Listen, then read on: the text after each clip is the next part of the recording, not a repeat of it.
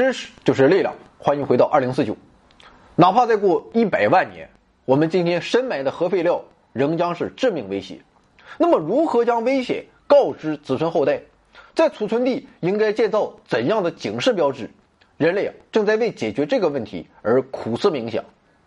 你也许会认为啊，这还能叫事儿吗？现代社会啊，不同于古代，我们的信息传递，早已经打破了时间和空间的界限。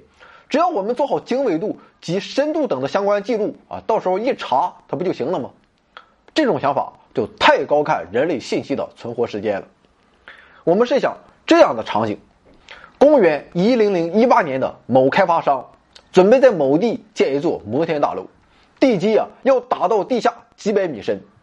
那么他有可能查遍卷帙浩繁的历史资料，来看看哪些地域下有核废料吗？恐怕未必。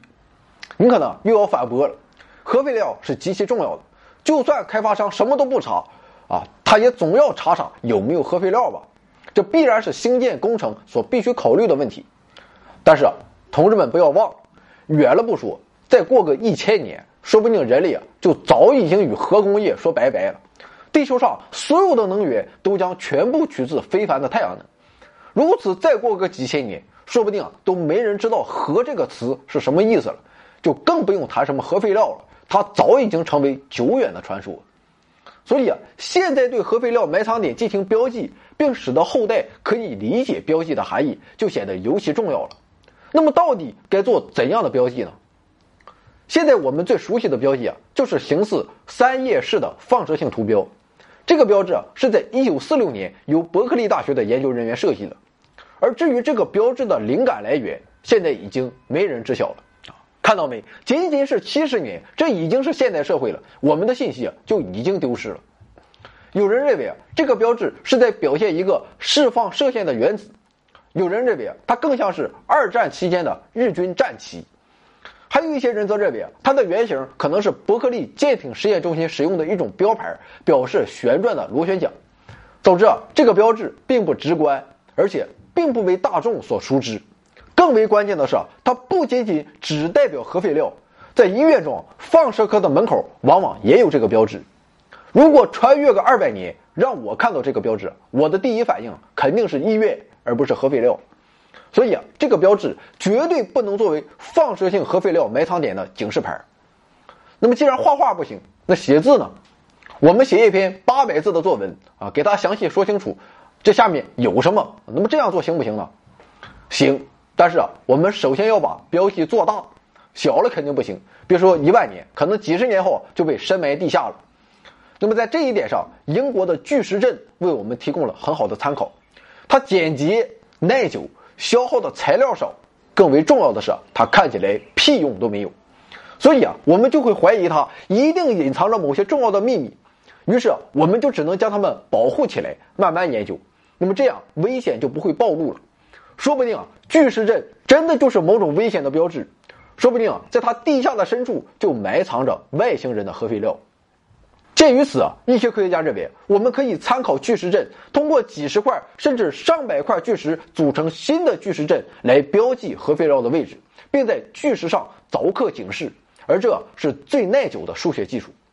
事实上，科学家目前最担心的倒不是时间的考验，而是人类为了循环利用材料。而拆除古迹，那么这种事儿可不罕见，所以啊，除了硕大的体积外，巨石啊还应该就地取材，使用该地区最最常见、最最不值钱的材料，那么这样才不会诱惑任何人，使得巨石不会落入掠夺者的法眼。我们的后代啊，他只能想，当年的人们为什么要搞这么一堆破玩意儿？与其草率行动，不如先放这儿啊，顺便挣点门票钱。不过。耐久显然不是核废料标记的唯一目的。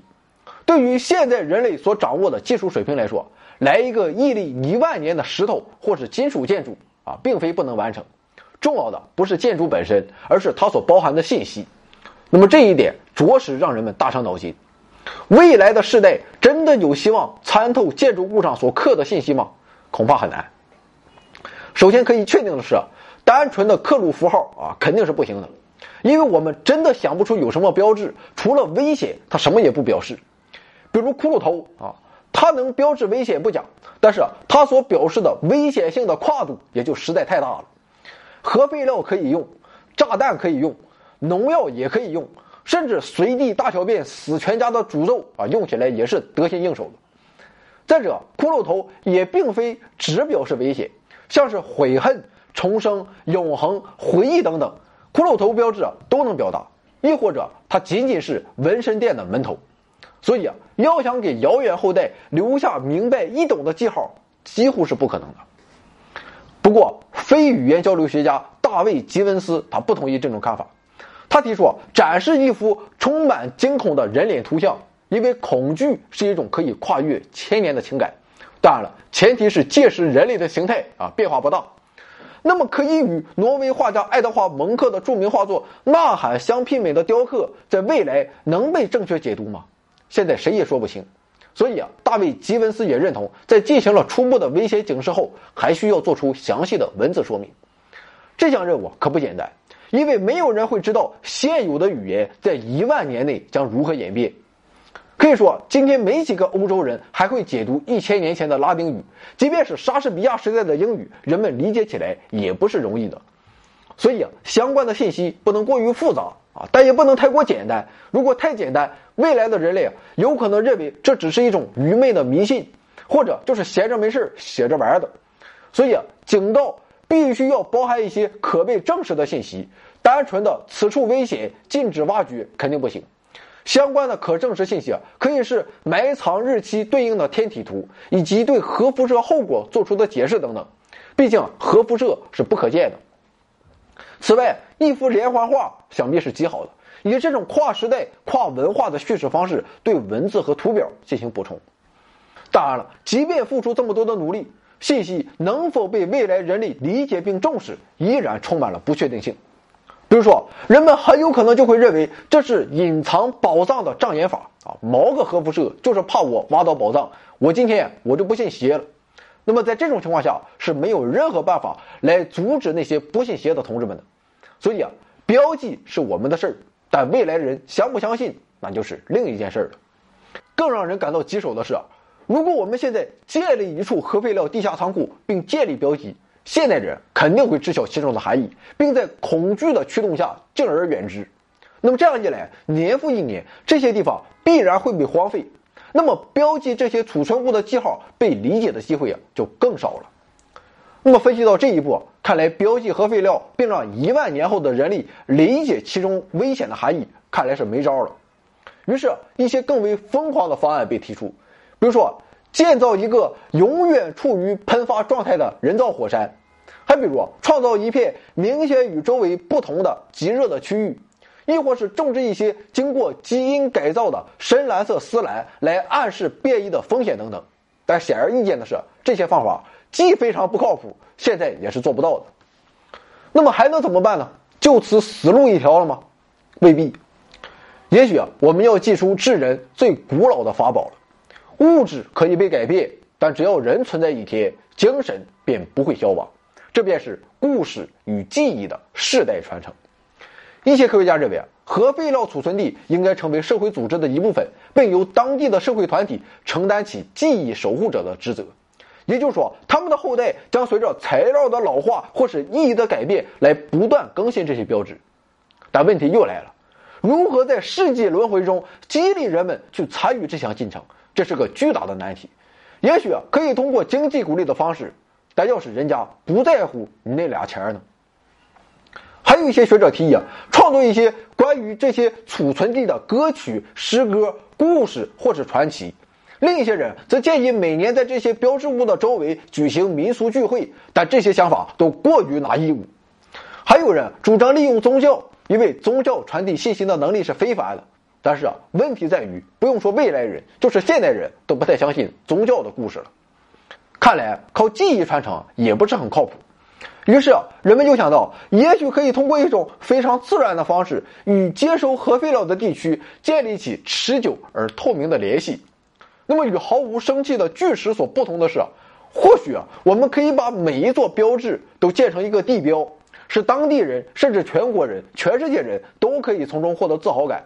同时啊，在日常生活中也能得到大量实惠，这座建筑亦或是其他人造物必须持久、实用，同时还要具有美感和独创性。它甚至必须是独一无二的。说白了，这就等于直接建一个世界遗产。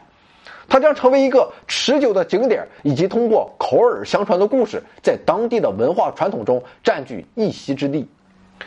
不过，这种方法依然有些局限性，因为很多核废料的放射性将持续一百万年，一百万年的历史进程，谁又能说得清呢？总之啊，说了这么多，结果令人沮丧。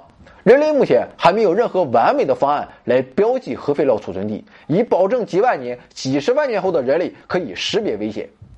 也许什么都不做，仅仅把核废料储存在地下深处，去等待人们的遗忘，是个很好的方案。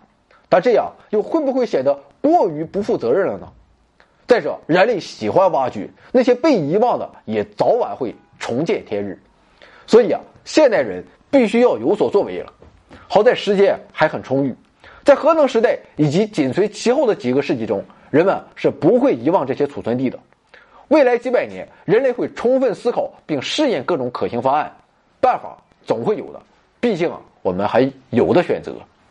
回到二零四九微信订阅号已全面升级，微信搜索“回到二零四九”或 “back to 二零四九”，阅读节目文本，还有更多惊喜，精神的、物质的，还有你懂的。